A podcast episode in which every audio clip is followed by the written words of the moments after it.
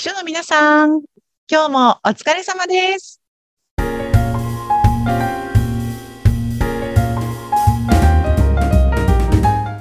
秘書の皆さん、こんにちは。秘書寮編集長佐々木です。こんにちは、インタビュアーの山口智子です。えー佐々木さんも秋もすっかり深まって まいりました。本当ですね。もうちょっと冬が目前という感じですね。ねえ、まあ、秋といえば読書の秋とよく言われますが、うんうんうん佐々木さんって本は結構読まれるんですか？いや、私ね、すっごい、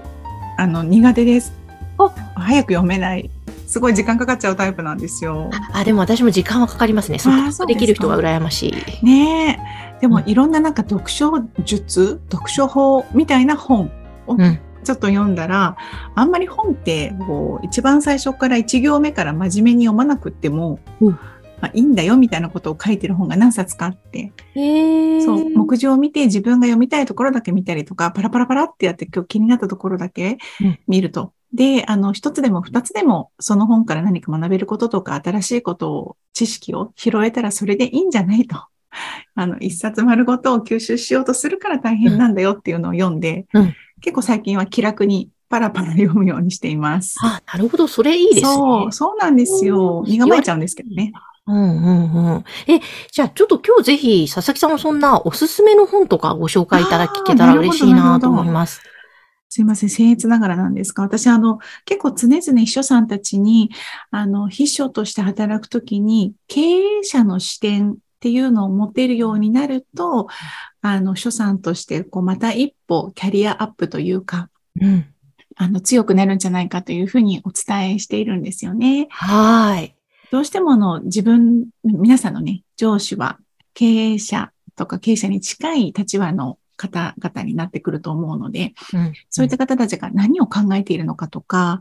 どうしてそんなに今ここで一生懸命になっているのかとか、まあ、例えばなんでここでそんなに声を荒げているのかっていうのって、絶対に理由があるとは思うんですよね。まあもしかしたら感情的になってるだけかもしれないんですけども、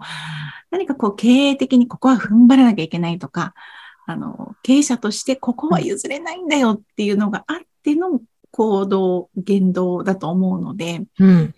その目線を秘書さんも一緒に持ってあげられると、まあ、経営者としては非常に、あの、なんていうのかな、味方ができたご気分になってうん、心強く感じていただけるんじゃないかなと思ってるんですよね。あでも確かにそうですね。そういった意味で、この本だといろんな方の経営者の人生学べますからそうなんいいでですすよやっぱりね、秘書さんに突然じゃあ、経営者の目線を持つために会社を経営してみてくださいっていうわけにもなかなかいかないので、うん。あの、疑似体験ということで、あの、書籍から、その、経営者の方の目線を、なんていうのかな、疑似体験するというのは、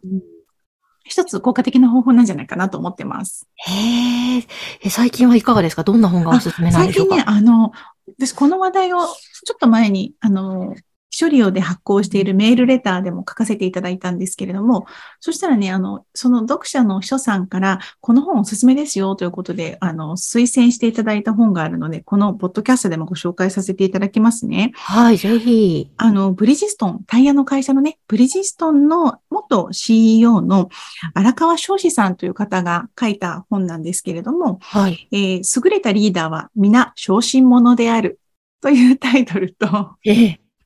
あとは参謀の思考法というねうん、あの、この2冊をお勧めしてくださったんですけれども、両方ともその荒川さんという方が書いた本で、ダイヤモンド社から出版されている本なんですけれども、この荒川さんという方ね、ブリヂストンのもともと CEO でいらっしゃるんですが、うんその前は、あの、秘書の経験をお持ちなんだそうなんですよね。へえ、そうなんですね。そうそうそうそう。だから、こう、秘書目線で、あの、どうやって、まあ、特に2冊目ですね、参謀の思考法って、あの、参謀として経営者を支えていくのか、みたいな視点から書かれている本で、とても、あの、勉強になりますよというふうにお勧めしていただいたのでうん、これを皆さんにも私が、あの、勝手に 宣伝しています。へえ。そうなんですよ。内容的にも結構割とスッと読める感じなんですか？あの、簡単にあの読めると思います。そんなに肩肘で張らずに、あの、なんでっていうかね、ご経験を書いた感じなので、ええ何かのね、論理とか理論とかを説明したものではないので、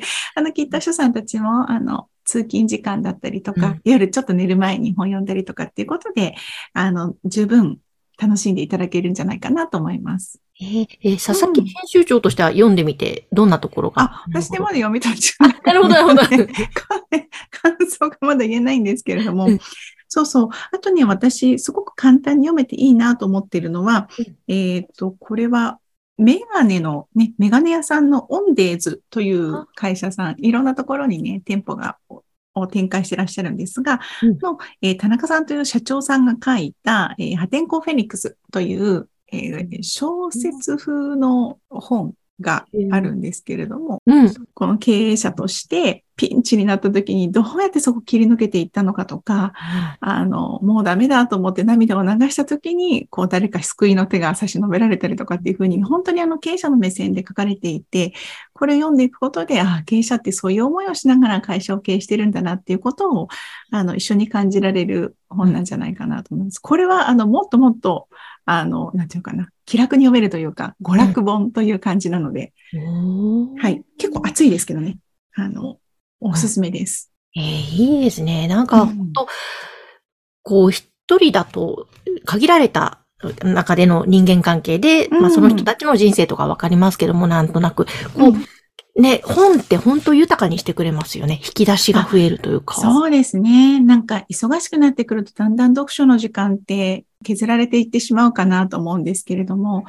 忙しい時ほどちょっと本読んでみるとね、気分転換になったりとか、何かそんな時だからこそ目についた文章がものすごくヒントになったりするので、うん。うん、あの、1ページでもいいし、1行でもいいから、あの、本読んでみようって、あの全部読まなくていいので。うんうんうんいや、でも本当経営者目線のことがうん秘書さん、ね、本からでもこういろいろ学べるとそうですね。結構違いますよね。おそらく出てくる言葉とか。そうですね。うんなかなか忙しいかと思うんですが、もしよかったらね、経営者の方の書いた本10冊読んでみると、うんあの、誰のでもいいんですけどね、うん10冊読んでなかった時の自分と10冊読んだ後って絶対に何かが変わってくると思うんですよね。うんだから、そうやって、まあ自分が体験するわけではないんですけれども、うん書籍から、あの、疑似体験するというのも一つ、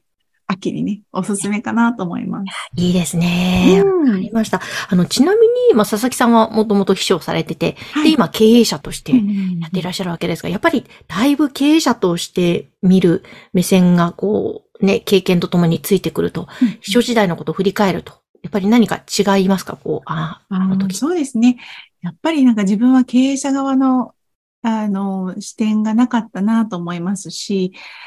えーやっぱり秘書の目線でしか考えられてなかったなと。なんで私今忙しいのにそういうこと頼んでくるのよ、みたいな。すごく自我が強かったなというふうに思うんですけれども、そこで、いや、ちょっと待てよ。これをこのタイミングで私がこんなに忙しいって言ってるのに頼んでくるってことは何かあるんだろうな。あれうん。この前のミーティングってなんだっけ？あ、なるほど。このミーティングの時に何とかさんにこういうこと言われたんだろうな、とかっていうふうに、あの、一旦自分の視点を置いて、うん。その上司の視点に立って、いろいろこう物事が考えられるようになると、なんかこう仕事にもね、イライラしなくなったりとか、あ